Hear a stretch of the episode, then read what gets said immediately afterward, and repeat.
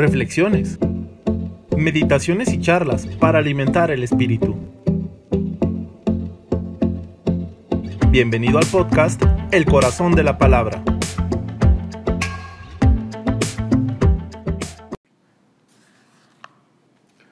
Domingo vigésimo sexto del tiempo ordinario.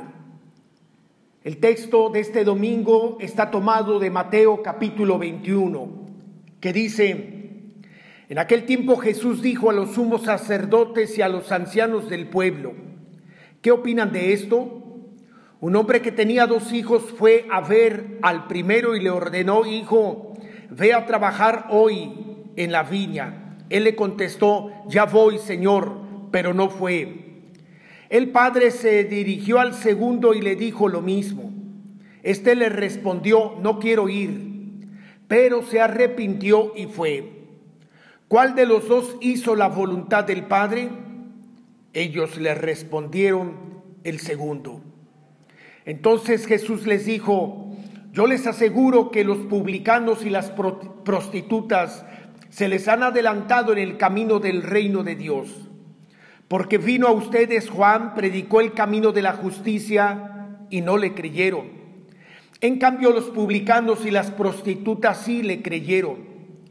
Ustedes ni siquiera después de haber visto se han arrepentido ni han creído en él. Palabra del Señor.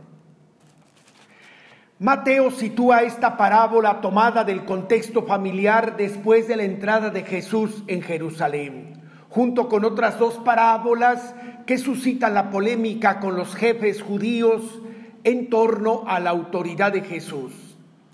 Quizá porque estos, los jefes judíos, lo criticaban por su amor preferencial por los pecadores e inobservantes.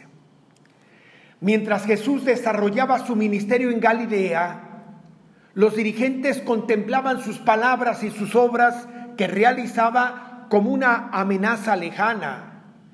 Pero ahora ya en Jerusalén y en el templo, la amenaza es más próxima. De entrada, Jesús dirigiéndose a los sumos sacerdotes y a los ancianos del pueblo, les invita a juzgar sobre los dos hijos que tipifican los dos grandes grupos en que se dividía el pueblo de Israel los justos y los pecadores. Y termina con otra pregunta retórica sobre quién hizo la voluntad del Padre.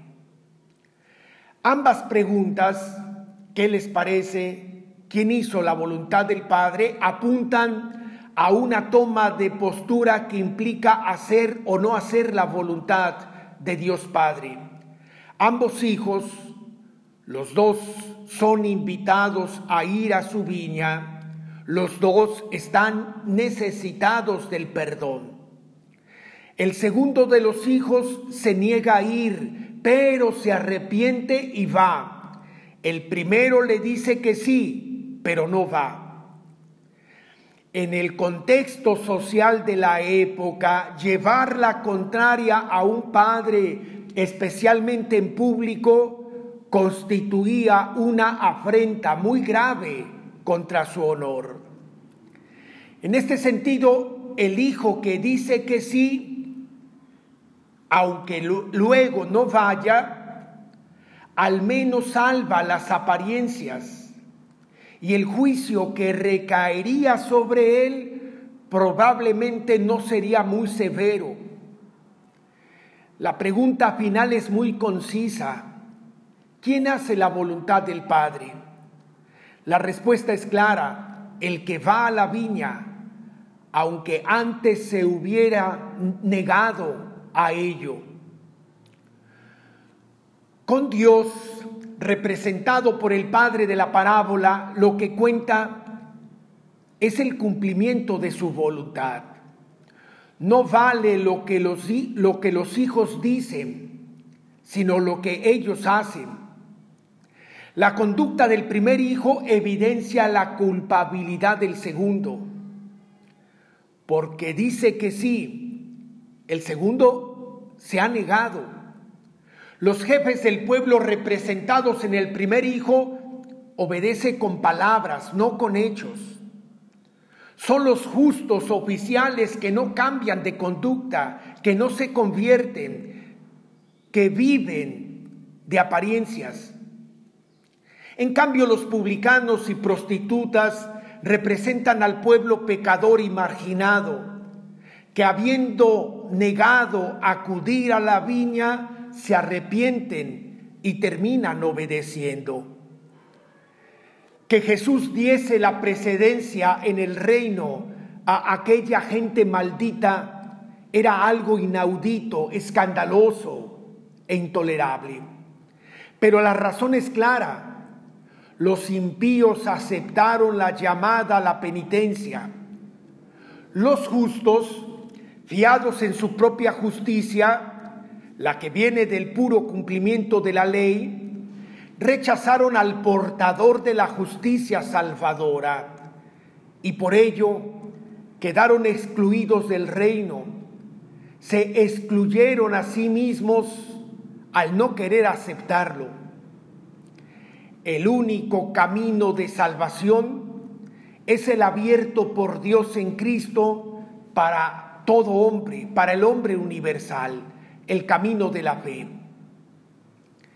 En la aplicación de la parábola se añade otra.